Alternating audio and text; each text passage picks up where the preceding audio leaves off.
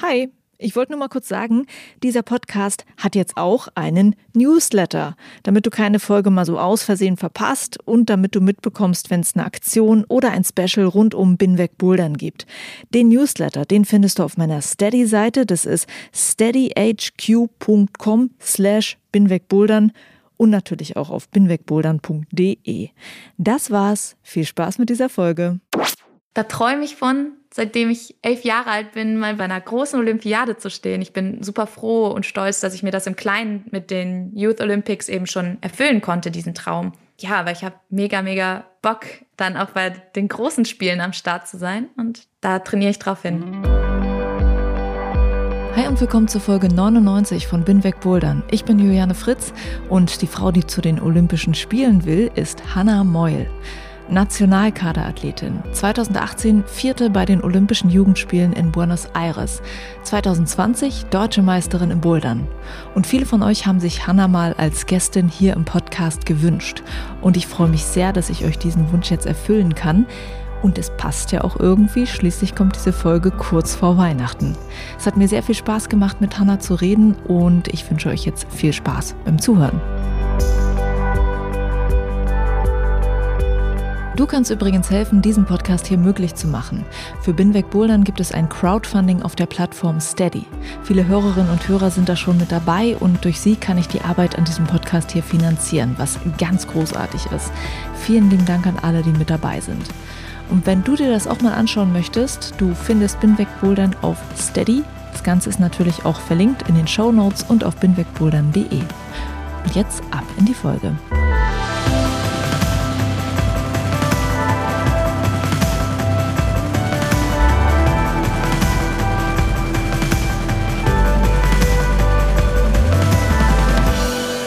Hallo liebe Hanna, schön, dass du dir Zeit nimmst fürs Interview. Ja, hallo, ich freue mich, hier zu sein. Es ist 10 Uhr morgens jetzt. Äh, vielleicht kannst du ja mal erzählen, wie du eigentlich in den Tag so startest. Wie bist du heute in den Tag gestartet? Heute bin ich eigentlich super entspannt in den Tag gestartet. Erstmal ganz entspannt aufgestanden, habe mein Zimmer aufgeräumt. Oh, das, ja. ist, das ist krass. Morgens schon das Zimmer aufgeräumt. Ist das was, was du machst, um den Kopf frei zu kriegen? das ist eigentlich etwas, was ich erst seit kurzer Zeit mache, würde ich sagen. Also ich bin jetzt gerade frisch ausgezogen in meiner ersten eigenen Wohnung mit meiner ah. Schwester zusammen. Und ich fühle mich irgendwie am wohlsten tatsächlich, wenn ich morgens aufstehe und dann mein Bett gemacht ist und mein Zimmer ist irgendwie schön aufgeräumt, dann fühle ich mich richtig wohl und dann kann ich frühstücken und ja, das, das habe ich früher auch nicht gemacht zu Hause. Ich weiß gar nicht, wie das jetzt gekommen ist, aber vielleicht ist es auch jetzt erstmal in den ersten zwei Monaten oder so so und ändert sich dann. Momentan bin ich ganz zufrieden tatsächlich, dass ich es so gerne mache. Naja, ja. mal schauen. Ne, man fühlt sich natürlich auch wohler. Ich habe mal irgendwo gelesen, dass es so eine Art Self-Care ist, wenn man morgens direkt das Bett macht. Ja, dann schön Hörbuch dabei hören oder so, ja. Ah, sehr gut. Also, wir wissen jetzt, dass du in deiner ersten eigenen Wohnung wohnst. Das ist natürlich auch eine ganz spannende Sache. Total.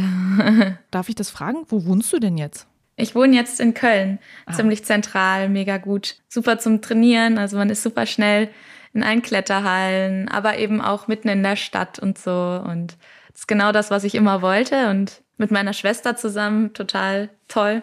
Ja, ist ganz aufregend, wirklich. Klettert und bouldert die auch? Ja, genau. Die klettert und bouldert auch, arbeitet auch in der Boulderhalle hier in Köln. Aha. Ihr habe ich eigentlich zu verdanken überhaupt, dass ich kletter.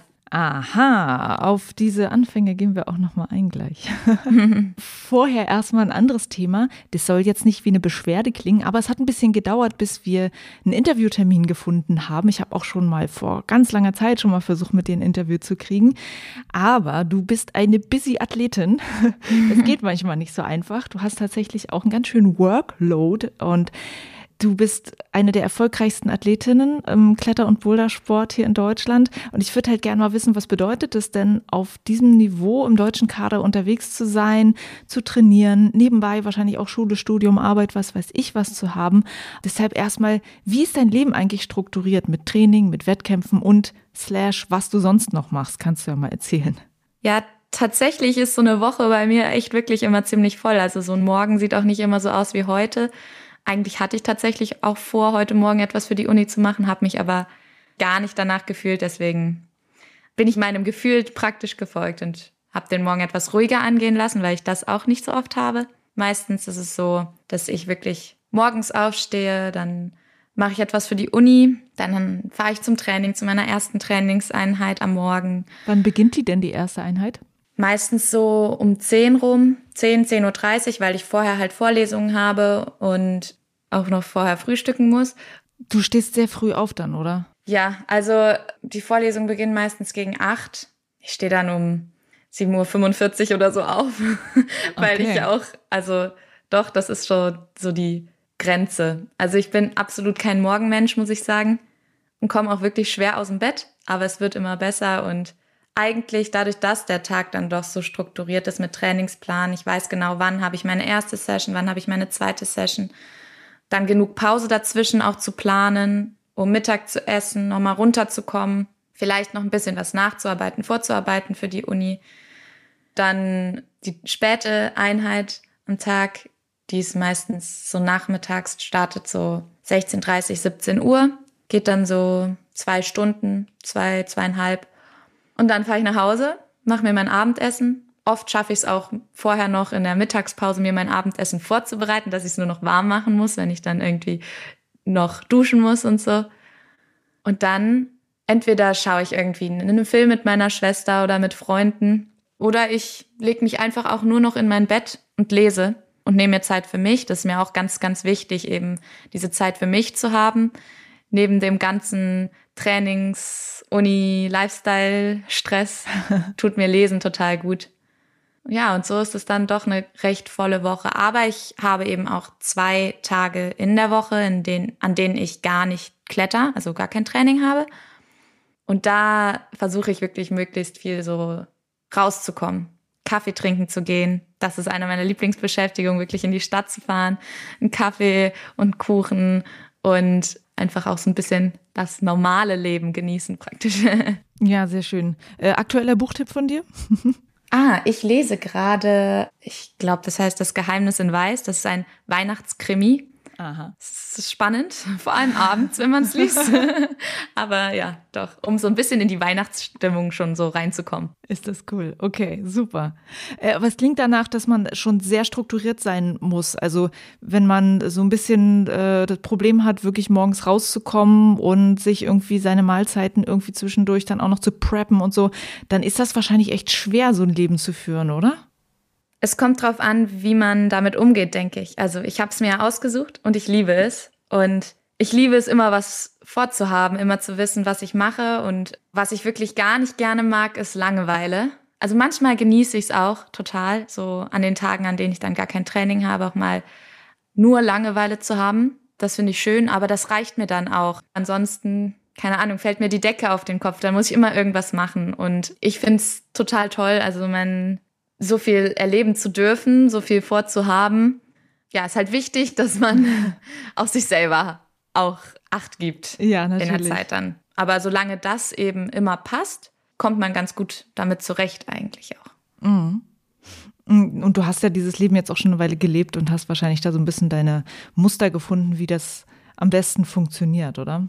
Ja, total. Ich bin eigentlich total dankbar, dass ich das Leben so führen kann, wie ich es gerade tue. Und das motiviert mich jeden Morgen dann eben auch mal um 7.30 Uhr oder so aufzustehen. Und das ist irgendwie auch ein ganz schönes Gefühl. Ja. Gibt es einen Moment, an dem du wusstest, okay, ich will das und ich äh, reiß mich jetzt zusammen und ich strukturiere mein Leben, weil ich das möchte? Also gab es irgendwie einen besonders erfolgreichen Wettkampf, wo du dachtest, okay, das muss jetzt so weitergehen oder eine Phase, die besonders gut war? Hast du irgendwann ganz bewusstes beschlossen? Also mein Traum ist es schon als Kind gewesen eigentlich, professionelle Sportlerin zu werden. Mit elf habe ich, glaube ich, in meinem ersten Englischaufsatz geschrieben, über Jan geschrieben tatsächlich, über als Profession genau über Jan Hoja geschrieben, als professioneller Sportkletterer und dass das total mein Vorbild ist und dass ich das auch gerne erreichen möchte, wenn ich groß bin. Und da war mir das irgendwie schon so klar, dass das ein Ziel ist, dass das ein Traum ist.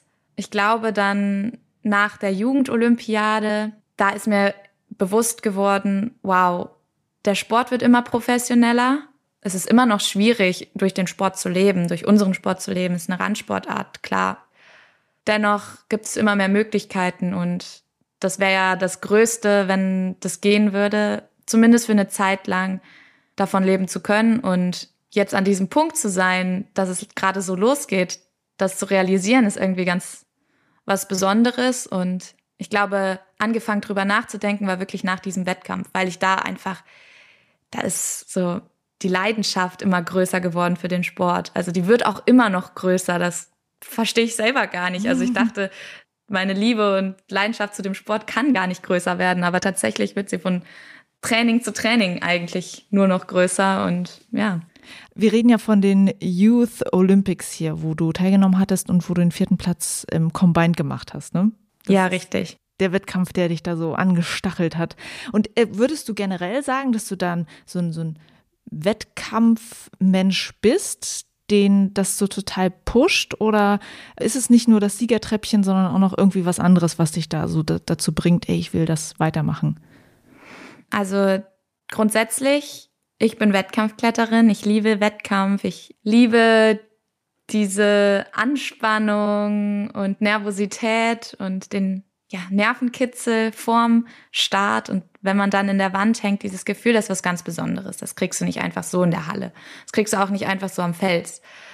Diese Verbundenheit, die ich zu diesem Sport fühle, die motiviert mich einfach extrem und pusht mich extrem und eben auch im Wettkampf, weil es für mich so natürlich ist, das Klettern einfach, die Art, sich fortzubewegen. Und ich bin so dankbar, dass ich diesen Sport auch als Wettkampfsport ausüben kann, weil es eben, genau wie du gesagt hast, es ist nicht nur Erfolge, Treppchen und so, aber du teilst diese Leidenschaft eben zu diesem Sport mit so vielen anderen Athleten, wenn du zu einem Wettkampf hinfährst, das ist was ganz Besonderes und auch was ganz Besonderes, glaube ich, in unserem Sport einfach, diese Gemeinschaft. Und das ist natürlich etwas, was einen irgendwie dranbleiben lässt. Kann, würdest du sagen, also ich habe ja natürlich noch nie bei einer deutschen Meisterschaft oder sonst was mitgemacht, aber ich kenne natürlich, was ich denke, was du meinst, ist so ein Gefühl, wie ich das so bei Spaßwettkämpfen habe, wo es mir gar nicht darum geht, irgendwie in ein Finale zu kommen, sondern wo ich einfach geil finde, dass den ganzen Tag lang so ein Haufen Boulder-Nerds irgendwie in der Halle rumhängen und richtig Bock haben, sich gegenseitig so ein bisschen zu pushen und weiterzukommen. Ähm, ist das ein ähnliches Gefühl? Weil natürlich stehst du noch mehr in Konkurrenz mit den Leuten dann bei deutschen Meisterschaften oder so. Dieses Konkurrenzgefühl habe ich gar nicht. Aber kommt das dem dann doch nah, so ein Spaßwettkampf, wie das Gefühl, was du gerade meintest? Erstmal primär, natürlich kommt jeder zu einem Wettkampf, wenn wir jetzt von deutschen Meisterschaften oder Weltcups oder so reden. Jeder kommt zum Wettkampf, um zu gewinnen. Jeder möchte das Beste für sich selber persönlich an erster Stelle. Dennoch ist es so, dass ich das Gefühl habe im Klettern, man freut sich auch für die andere Person mit und es ist so ein gemeinsames Gegeneinander. Das hast du ja auch in keiner anderen Sportart, wenn es eben ums Finale geht, dann, wenn man im Finale ist, dass man sich zusammen die Probleme anschaut und schaut zusammen, wie löse ich das jetzt? Das ist so was ganz Besonderes in unserem Sport, glaube ich. Und Spaßwettkämpfe sind da nochmal eine Ecke entspannter und cooler, würde ich sagen, was das angeht, also was dieses Gemeinschaftliche angeht. Weil da bist du ja wirklich die ganze Zeit miteinander unterwegs und freut sich über jedes Top, das man sieht. Und ja, es ist natürlich einfach viel weniger mit Druck verbunden und auch mit Druck sich selber gegenüber verbunden. Also man hat einfach nicht ganz so hohe Erwartungen an sich selber wenn du vor so einem Wochenende bist und es ist eine deutsche Meisterschaft oder halt ein wichtiger Wettkampf oder ein Spaßwettkampf, was würdest du sagen, würdest du nächstes Wochenende am liebsten jetzt machen? Also jetzt gerade persönlich im Moment, mhm. in der Phase, in der ich jetzt gerade bin, Wintertraining, Saison ist vorbei, würde ich sagen, würde ich mich mega auf einen Spaßwettkampf nochmal freuen. Grundsätzlich ist meine Priorität aber immer noch auf deutsche Meisterschaften, Weltcups, darauf trainiere ich hin, darauf zielt das Wintertraining ja auch ab. Aber jetzt gerade so im Moment, man ist so in einer gemütlichen Phase, ist gerade in der Aufbauphase und versucht die Pause auch so zu genießen und Kraft zu tanken. Und ich glaube, dafür sind so Spaßwettkämpfe auch ziemlich cool, einfach um so ein bisschen den Kopf frei zu bekommen, Spaß zu haben. Natürlich. Was das ja, das Wort ja auch schon beinhaltet vom Spaßwettkampf. Ja. Das liebe ich auch. Ich habe zu wenig gute Einblicke in andere Sportarten, aber ich finde es auch immer so was Besonderes bei diesen Wettkämpfen, dass halt tatsächlich auch professionelle Athletinnen, Athleten manchmal dann bei solchen Wettkämpfen auftauchen, wo ich und du auch mitmachen. So, ne? Also das finde ich auch immer wieder schön zu sehen. Hast du da so ein Favorite, äh, so einen Wettkampf, wo du sagst, okay, das versuche ich irgendwie immer mitzunehmen, wenn es geht? Also an den Fun Cups. Ich muss sagen, ja leider durch die ganze Corona-bedingte Pause gab es ja wenig Spaßwettkämpfe. Ja, leider. Es gibt natürlich so Local-Spaßwettkämpfe. Bei uns in Köln zum Beispiel die Stunt-Moves, die man immer mal gerne mitnimmt, weil das ist auch eher einfach ein Bouldern miteinander.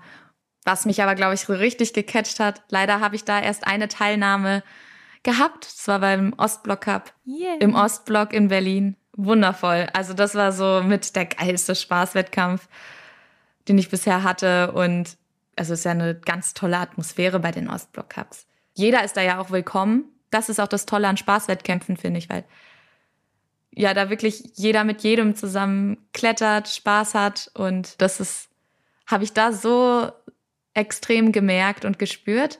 Da habe ich auch noch mal super viel Energie draus gezogen. Ja. Ich, also ich habe äh, Fotos gemacht ja bei dem Wettkampf und äh, also beim Finale und fand das, da, du hast so gesprüht vor Freude und Energie mhm. so in den Bouldern so. Ich fand das so krass und ich hatte da auch überlegt, weil ich ja auch noch nie wirklich so mit dir persönlich gesprochen hatte, ähm, wusste ich jetzt nicht, wie ich, wie ich das so einschätzen kann, aber ich hatte da so mich dann auch gefragt, wie ist das? Es kommt einfach so diese diese Freude, die man manchmal an dir sieht, so einfach durch weil du halt Spaß hast am Bouldern, weil es so cool ist?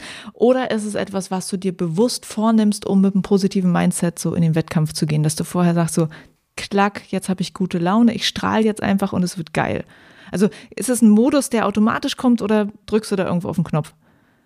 Bei mir ist es wirklich ein Modus, der einfach automatisch kommt. Also ich weiß ganz genau, ich kann am besten klettern, wenn ich Freude habe, wenn ich Spaß habe. Aber ich bin kein Mensch, der hinter der Wand steht und sagt, so, du musst jetzt Spaß haben, du musst jetzt Freude haben und du strahlst jetzt einfach, weil dann, dann läuft's schon. Das kann ich nicht. Also ich kann mich da nicht selber verarschen. Man weiß schon, in einer gewissen Art und Weise funktioniert es schon, kann man das schon probieren. Das versuche ich auch, immer das Positive eben zu sehen und ich nehme mir immer vor, natürlich so viel Freude wie möglich zu haben. Aber eben diese, diese Liebe und Verbundenheit zu dem Sport, die erfüllt mich mit so viel Freude, dass ich, ja, dass, dass das einfach so aus mir raussprudelt. Besonders wenn es natürlich richtig gut läuft. Aber ich habe eben auch natürlich Wettkämpfe, da läuft's gar nicht und da funktioniert es auch gar nicht zu resetten. Also manchmal sitze ich auch hinter der Wand und dann ärgere ich mich so darüber, dass ich mich so ärgere, dann wird die Anspannung noch viel größer und die schlechte Laune wird noch viel größer, weil ich sauer bin, dass ich schlecht gelaunt bin, weil ich das so nicht so von mir kenne. Das gibt's natürlich auch. Und also ich versuche mich dann immer irgendwie an positive Ereignisse zu erinnern, wie zum Beispiel dieser Ostblock Cup, bei dem mir das eben so super gelungen ist. Also da hatte ich einfach so viel Spaß und so viel Freude und solche Ereignisse, wenn man sich die versucht wieder in den Kopf zu rufen, also besonders vor dem Wettkampf, das erfüllt mich schon mit Freude und dann kann ich gut in den Wettkampf eigentlich starten. Wie war denn eigentlich, was das angeht, so dein Jahr? Ne? Man kann ja jetzt äh, schon mal so einen Jahresrückblick machen. Was waren dann so deine Momente, in denen es einfach richtig gut geklappt hat? Was waren die Momente, wo du denkst, das kann nächstes Jahr besser werden? Das Jahr grundsätzlich war mein erfolgreichstes Weltcup-Jahr. Da bin ich super stolz drauf. Meine Ziele habe ich erreicht. Also ich wollte mehrere Halbfinalteilnahmen haben das war mein Ziel für diese Saison, weil ich jetzt eben komplett aus der Jugend raus bin. Ich kletter schon etwas länger bei den Erwachsenen mit und ich wollte es mir selber beweisen, dass ich weiß, dass ich dorthin gehöre und dass ich mitspielen kann. Und das ist mir im Großen und Ganzen auch wirklich gut gelungen und da bin ich super stolz drauf. Und es gab natürlich Wettkämpfe, besonders im Bouldern. Bouldern ist so unberechenbar. Da kann es mal sein, dass dir eine Boulderrunde extrem gut reinläuft und du machst gar keine Fehler, du hast das beste Mindset und du rennst einfach nur durch und hast keine Schwierigkeit damit irgendwie unter die Top 10 oder Top 20 zu kommen. Und dann gibt's einen anderen Wettkampf, da läuft einfach gar nichts und die Boulder sind nicht für dich du kommst gar nicht in den Modus und landest vielleicht einfach dann auf dem 45., 50. Platz. Das kommt in einer Saison ganz oft vor. Da ist es dann ganz wichtig, eben dennoch drauf zu schauen, was ist denn gut gelaufen und vielleicht sich nicht so sehr daran aufzuhalten an diesen Wettkämpfen. Und das war auch mein Ziel diese Saison, eben versuchen, so viel mitzunehmen wie möglich, so viel Positives mitzunehmen wie möglich, um dann auch natürlich mit einem guten Gefühl irgendwie für die, also vorbereitet zu sein auf die nächste Saison. Also es war eigentlich mehrheitlich positiv dieses Jahr und es gibt jetzt nichts, wo ja. du sagst, Mensch, das war jetzt so richtig schlecht. und ja, ich bin nicht gut in die Saison reingestartet. Da muss ich auch sagen, da hatte ich auch so einen Tag, Meiringen, der Weltcup, da ist die Freude irgendwie nicht hochgekommen und ich bin nicht gut geklettert. Ich war nicht zufrieden mit meinem Resultat. Ich habe mir da echt definitiv andere Sachen vorgenommen. Also ich hatte super Nomi-Wettkämpfe. Also die Wettkämpfe, die man macht, um sich zu nominieren, um bei World Cups mitzumachen. Genau, richtig. Da habe ich eigentlich alles gezeigt, was ich im Wintertraining trainiert habe, war super motiviert für die Saison und dann kriegst du erstmal einen Dämpfer beim allerersten Weltcup. Das ist natürlich irgendwie deprimierend, weil du genau weißt, wie hart du gearbeitet hast und du würdest das gerne natürlich direkt allen zeigen. Aber ich wusste, es kommen noch genug Wettkämpfe, bei denen ich das kann und ja, das ist mir dann ganz gut gelungen, dann doch zu resetten. Und dann waren ja auch die Weltcups in Salt Lake City mega, mega gut und auch ein Pusher für mich dann irgendwie direkt zweimal Halbfinale. Das war also wirklich eine Saison, auf die lässt sich aufbauen, würde ich sagen. Aber die ist halt einfach super positiv zu betrachten. Und du arbeitest jetzt im Wintertraining daran, dass es noch geiler wird nächstes Jahr. Du hast ja, ja eben auch erzählt, es gibt da immer so eine Frühtrainingseinheit, eine Spättrainingseinheit bei dir. Ähm, ist das immer so, dass du da mit dem Kader trainierst oder bist du da auch viel alleine unterwegs und weißt schon ganz genau, was du da zu tun hast?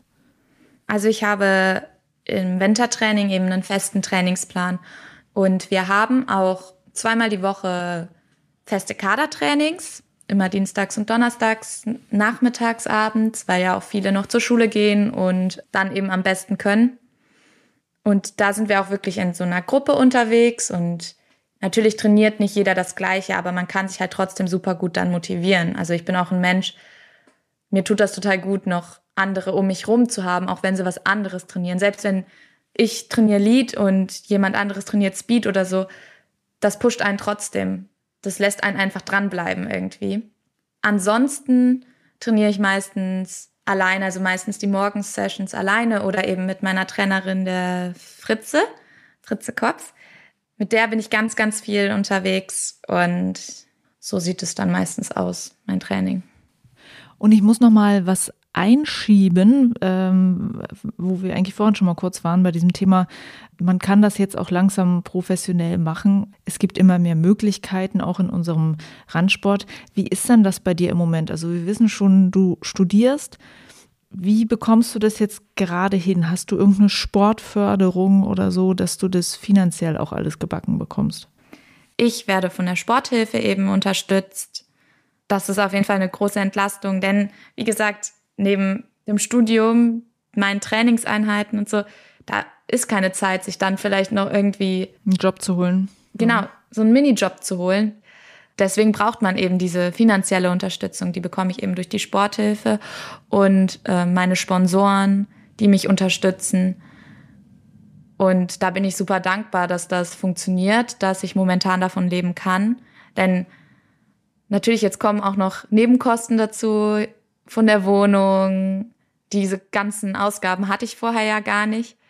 Und da merkt man doch, dass man eben darauf angewiesen ist, auf diese finanzielle Unterstützung. Mhm. Wir sind jetzt schon äh, immer so, so quer überall so ein bisschen rein, was ich dich noch fragen wollte. Ich wollte natürlich auch noch mal so am Anfang deines Kletterlebens ansetzen. Wenn ich so richtig gerechnet habe, ich habe gelesen, du warst sieben, als du angefangen hast, also muss ungefähr 2008 gewesen sein, dass du mit dem Klettern angefangen hast. Das war wahrscheinlich damals noch nicht so eine große Boomsportart, wie es es heute ist. Kannst du dich noch gut an diese Zeit erinnern? Hast du irgendwie eine konkrete erste Kletter- und Boulder-Erinnerung, die du mal so wachrufen kannst für uns? Ja, also ich kann mich super noch an die Zeit erinnern. Das war so in einer Kindergruppe, die tatsächlich von der Schwester von Jan Hoja, also der Lara Salzer, geleitet wurde. Und ja, meine Schwester war damals mal auf einem Kindergeburtstag eingeladen in der Kletterhalle, in meiner Heimhalle, dem Schimpansodrom. das hat ihr so viel Spaß gemacht, dass sie direkt angefangen hat mit Klettern in einer Kindergruppe. Für die Gruppe war ich aber noch zu jung. Und dann gab es eben irgendwann das Angebot von der Lara. Und als ich angefangen habe, ich war immer, ich, ich bin immer ganz gemütlich geklettert, meine zwei Routen, aber immer nur bunt. Ich wollte immer nur Haribo klettern, so haben wir das genannt. Ach so, einfach jeden Griff mitnehmen. Einfach jeden Griff, die Wand hoch. Und tatsächlich hat Lara mich dann immer so ein bisschen dazu gebracht, dann mal eine Route nach Farbe zu klettern, wenn ich dann einen Keks bekomme oder wir Verstecken spielen. Ich kann mich noch ganz genau erinnern, dass ich, ich bin meistens in den Trainings, in Anführungszeichen, in den Kindergruppen, das war immer freitagsabends, da habe ich meistens zwei Routen bin ich dann geklettert nach Farbe und aber nur, wenn es einen Keks gab oder wir Verstecken gespielt haben. Und da ist noch ganz genau, ich habe mich da in der alten Eistruhe versteckt und so. Und das war so, ich habe so spielerisch irgendwie das Klettern für mich entdeckt. Das war, ist, glaube ich, auch ganz wichtig gewesen für mich in der Zeit. Ich hatte schon immer irgendwie meinen eigenen Kopf und das wusste die Lara auch ganz genau, aber die wusste eben auch, wie sie mich dazu bekommt, dann doch irgendwie was, bisschen was zu machen, aber ganz ohne Druck und ja, auf eine ganz, ganz tolle Art und Weise habe ich das Klettern lieben gelernt und ja, da sind ganz viele Erinnerungen, würde ich sagen, irgendwie, die das Klettern ausmachen für mich. Mhm. Wie viel steckt denn in deiner heutigen Kletterbegeisterung da noch drin? Ich meine, es hört sich ja so ein bisschen an nach, ich definiere mir meine Routen gerne selber. So, ähm, hast du noch ein bisschen was davon, von dieser Kletterbegeisterung von früher oder hat sich das auch stark geändert, wie du den Sport jetzt empfindest? Also ich glaube, früher war das für mich einfach so mein Lieblingsspielplatz. Ich wollte immer in die Kletterhalle und es, ja, ich bin da, ich habe da einfach gemacht, wo ich Bock drauf hatte und ich hatte immer ein Grinsen im Gesicht, wenn ich in die Halle gekommen bin. Jetzt hat sich da natürlich einiges geändert, deutlich. Ich, ich gehe immer noch mit einem Grinsen in die Halle, ich liebe es auch. Das Training ist aber jetzt strukturiert und ich weiß, wofür ich das mache, ich weiß, warum ich das mache und ich habe ein ganz großes Ziel dabei. Damals hatte ich kein Ziel, keine Ambitionen. Ich bin einfach in die Halle gegangen und habe gespielt. Ja. Und was du vorhin schon gesagt hattest, äh, dass Jan Hoja so ein großes Vorbild für dich ist, das finde ich ja auch faszinierend. Du bist halt dort in NRW mit dem Sport groß geworden, wo halt die ganz großen Vorbilder des Wettkampfsportes ja auch herkommen, äh, beziehungsweise äh, leben oder gelebt haben. Also so mit Jan Hoja und Jule Wurm, so in der Bubble, ja? Ja. Bist du da äh, aufgewachsen, in den Sport reingewachsen? Wie sehr hat dich denn das geformt, dass da halt auch solche Persönlichkeiten mit rumgesprungen sind, wo du dann geklettert und gebouldert bist? Ja, das ist natürlich irgendwie ein Riesenansporn.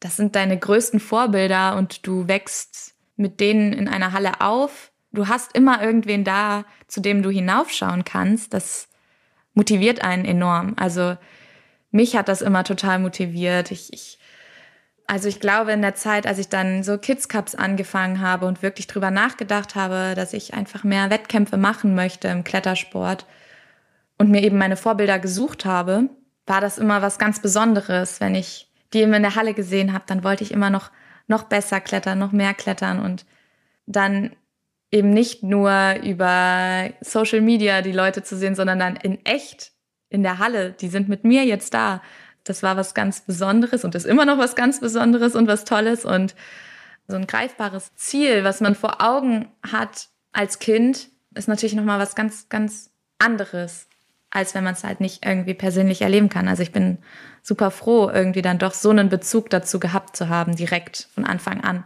Hm. Und wie ist das mit der Nähe dann zu diesen Leuten gewesen? Also da ist ja auch ein großer Altersabstand, ne? Von dir ja. zu Jan Hoyer zum Beispiel. Gab es da irgendwie so eine Phase, wo man wie so, ich weiß nicht, die, die Erstklässler auf die, keine Ahnung, fünf, sechs, sieben Klässler hochgucken und denken, irgendwann bin ich auch mal so groß. Aber man redet nicht miteinander und irgendwann kommt dann die Zeit, wo man so ein bisschen gleich auf ist, wo man merkt so, hey, ich bin jetzt auch eine starke Athletin und dann trainiert man auch mal wirklich mit Jan Hoyer zusammen? Also gab es sozusagen zuerst so diese Distanzzeit, diese äh, Oh mein großes Vorbild Anhimmelzeit und dann irgendwann den Sprung zu und jetzt sind wir gleich auf? Ja, definitiv. Also das, das gab es so mit Jan und Jule und so. Es war dann ganz toll, wenn wir mal im Training irgendwie, dann war mal die Jule da und hat uns gesichert und so. Und das war was ganz, ganz Besonderes und Erinnerst du dich an so eine erste nahe Begegnung mit denen, wo man auch mal so richtig miteinander gesprochen hat?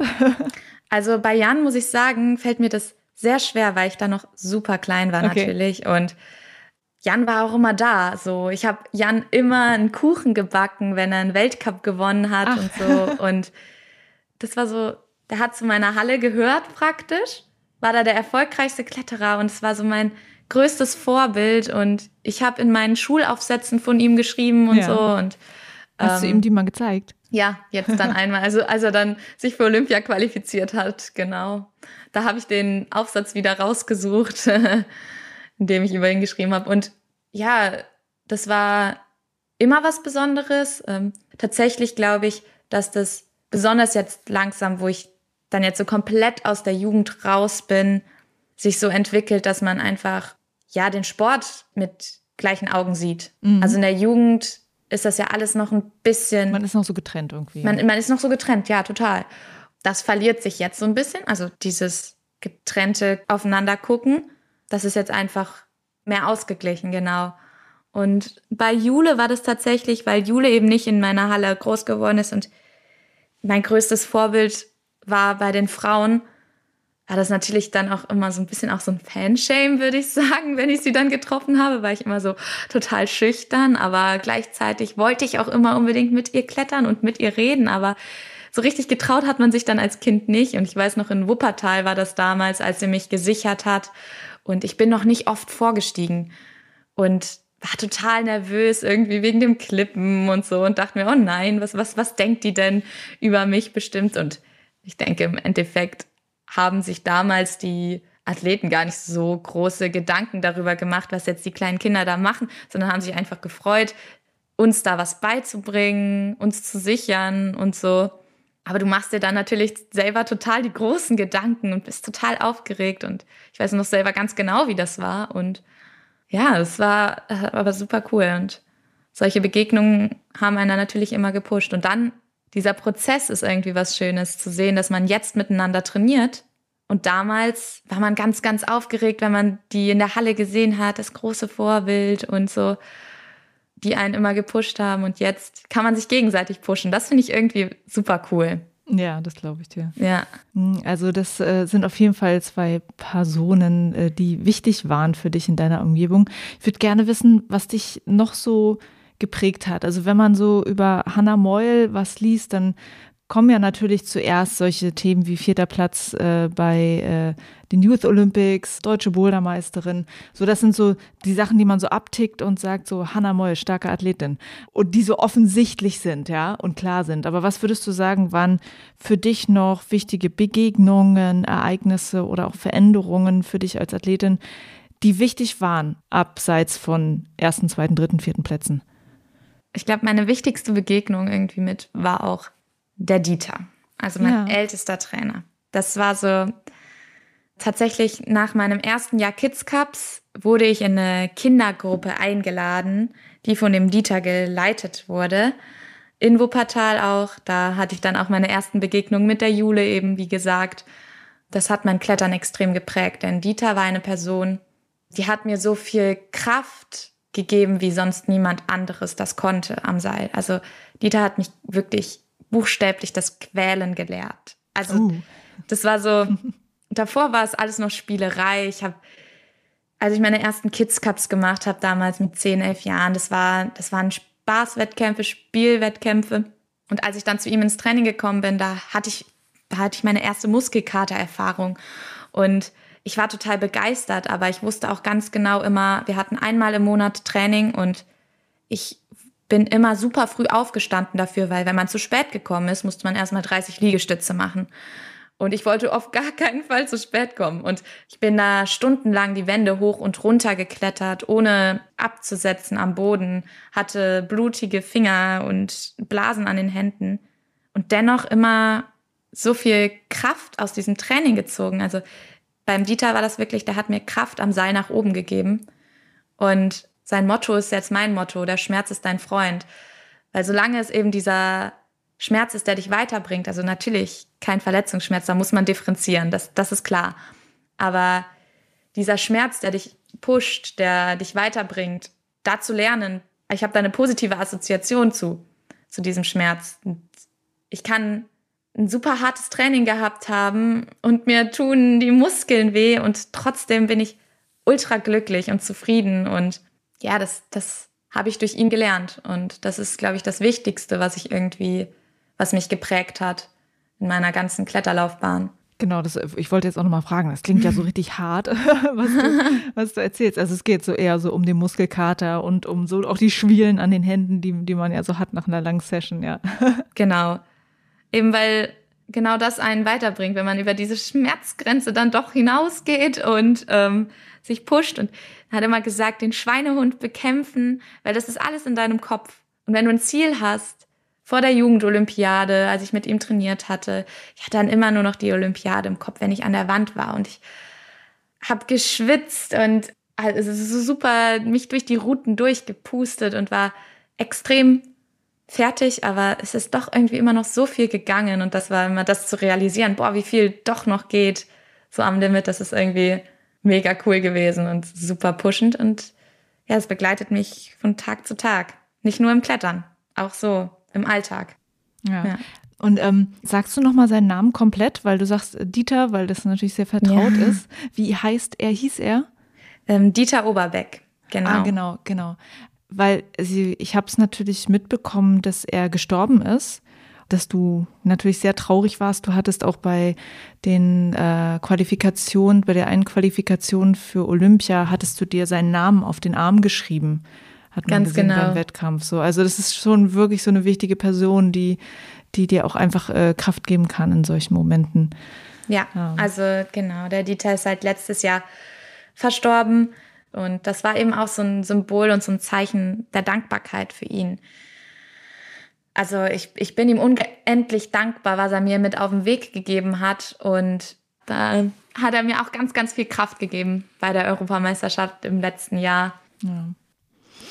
Okay, ähm, ja, es war sehr stark zu merken, so dass da einige aus der Szene ihn kannten, also aus dieser NRW-Szene und ihn mhm. auch wirklich sehr vermissen werden. Also wenn man das so in Social Media verfolgt hat, dann hat man das auf jeden Fall mitbekommen, dass da eine wichtige Person dann von uns gegangen ist.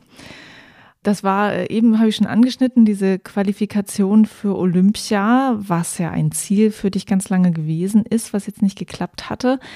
Wie sieht's denn mit den nächsten Spielen aus? Das war auch etwas, was auch äh, die Hörer natürlich gerne wissen wollten. Ist das ein Ziel von dir? Bereitest du dich darauf vor? Glaubst du, dass du mehr Chancen hast, wenn Sleet und Bouldern jetzt nur zusammen ist? Oder vielleicht sogar, dass es eher schwieriger wird, weil die Konkurrenz noch stärker sein wird, wenn es nur Lead und Bouldern zusammen ist? Wie, wie ist da gerade dein Weg? Ja, also der Fokus ist Paris 2024. Tatsächlich war auch vor Tokio schon mein Fokus Paris 2024, weil ich wusste, okay, da bin ich so im perfekten Alter, da habe ich noch mehr Erfahrung irgendwie und kann mich vielleicht besser auf die Vorbereitung fokussieren, weil bei der Qualifikation für Tokio, da hatte ich auch gerade mein Fachabi geschrieben und war noch irgendwie mitten in der Jugend und hatte noch nicht so viel Erfahrung sammeln können. Und das habe ich einfach gemerkt. Und das wäre natürlich ein Traum gewesen, so in die Erwachsenenkarriere reinzustarten. Aber ich bin super froh, wie es bisher alles gelaufen ist. Und mein Fokus, wie gesagt, ist Paris 2024. Ich habe mega Bock, bin super froh über die Kombination aus Bouldern und Lied, denn eigentlich muss ich sagen, ich könnte mich auch nicht entscheiden, auf was ich mich spezialisieren wollte. Ich liebe Bouldern, ich liebe Lied ich liebe Boulder- und Lead-Wettkämpfe und dann die Kombination zu haben, ist mega. Und ich bin natürlich auch erleichtert, dass Speed rausfällt, weil das einfach natürlich nicht meine Disziplin ist. Ja, und eigentlich ist es perfekt für mich. Ich freue mich sehr darüber. Natürlich wird die Konkurrenz immer größer, alle werden immer, immer besser. Und haben jetzt nicht mehr den Hassel mit Speed dazu? Richtig. Aber das ist ja auch mega cool. Und das spornt einen auch an, immer einfach, immer, immer besser zu werden. Und das ist mein ganz großes Langzeitziel und da träume ich von, seitdem ich elf Jahre alt bin, mal bei einer Olympiade, also bei einer ah. großen Olympiade zu stehen. Ich bin super froh und stolz, dass ich mir das im Kleinen mit den Youth Olympics eben schon erfüllen konnte, diesen Traum. Und das war ein prägendes Ereignis. Ja, weil ich habe mega, mega Bock, dann auch bei den großen Spielen am Start zu sein. Und da trainiere ich drauf hin. Sehr ja. schön. Liebe Hörerinnen und Hörer haben Fragen gestellt, Hanna. Und äh, da, das ist jetzt so ein bisschen äh, durcheinander gewürfelt natürlich von den Themen her, aber ich denke mal, das kriegen wir gut hin. Ähm, mhm. Die klassische Frage, lieber klettern oder lieber bouldern? Ja, wie eben schon angedeutet, da kann ich mich leider gar nicht entscheiden. Ich liebe beides so extrem. Also Liedklettern ist super, für die Ausdauer beim Bouldern. Bouldern ist mega gut für die Einzelzüge im Lied. Ich denke, bei mir ist es die Kombination aus mhm. beidem. Dann äh, auch very beliebte Frage: Fels oder Halle?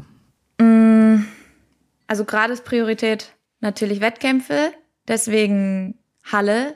Dennoch, wenn ich über meine ganze Kletterzeit nachdenken werde, wird es der Fels. Weil das ist der Ursprung. Ich liebe den Fels, den brauche ich als Ausgleich. Und ja, wenn es dann mal vorbei ist mit den Wettkämpfen, habe ich auch vor, ganz, ganz viele Trips zu machen und ganz viel rauszufahren. Mhm. Ja.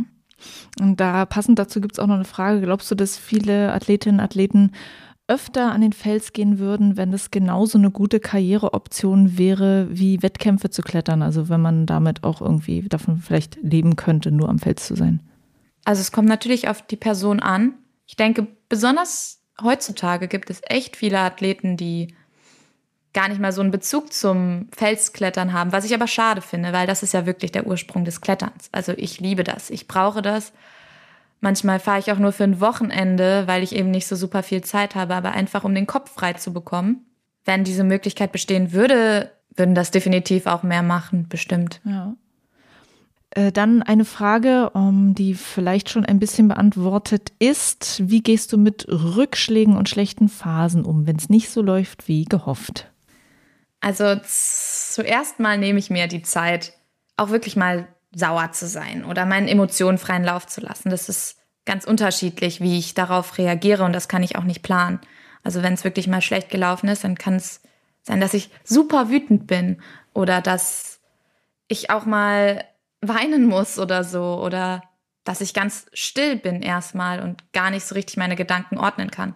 Und dann nehme ich mir einfach erstmal wirklich eine halbe Stunde für mich zu reflektieren, auch mal wirklich sauer sein zu dürfen, weil das darf man auch, weil man hat ja wirklich hart für etwas gearbeitet. Und wenn es dann nicht so läuft, wie man sich das vorstellt, ist das ärgerlich. Und das weiß jeder ganz genau, wie sowas ist. Und dann gebe ich mir die Zeit, aber ich, ich mag das, ich bin, ich bin eine Person, die immer dann nach vorne schaut und das Positive mitnimmt und nach vorne weitergeht, weil man kann nichts mehr dran ändern und es ist dann so gelaufen, wie es ist und dann muss man einfach versuchen, das Beste rauszuziehen.